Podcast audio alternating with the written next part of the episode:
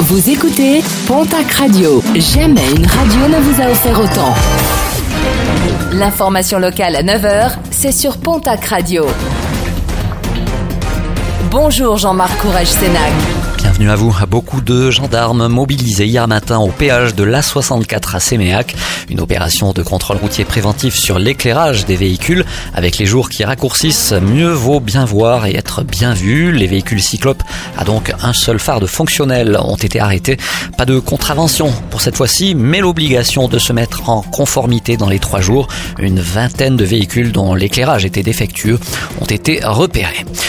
Confirmation, celle de la SNCF hier. La société confirme la commande de 28 trains intercités au constructeur ferroviaire espagnol CAF. Les futurs trains sont prévus pour circuler sur les lignes Paris-Clermont-Ferrand et Paris-Dimanche-Toulouse. Le contrat, qui représente un investissement estimé à 700 millions d'euros, comprend notamment 75 rames en option, dont 15 pour équiper la transversale Bordeaux-Toulouse-Marseille. Avec cette commande, 250 emplois sont espérés sur le site de Bagnères de Bigorre. Vers une meilleure cohabitation entre automobilistes, piétons et cyclistes, les travaux d'aménagement d'une zone à 30 km heure vont débuter à Pau lundi prochain.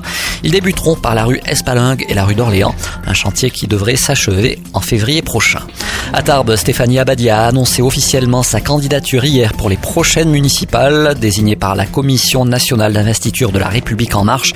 La suppléante du député de la première circonscription des Hautes-Pyrénées souhaite le renouvellement à la fois des têtes et des pratiques à Tarbes. Elle souhaite par ailleurs consulter les Tarbés avant de dévoiler son programme.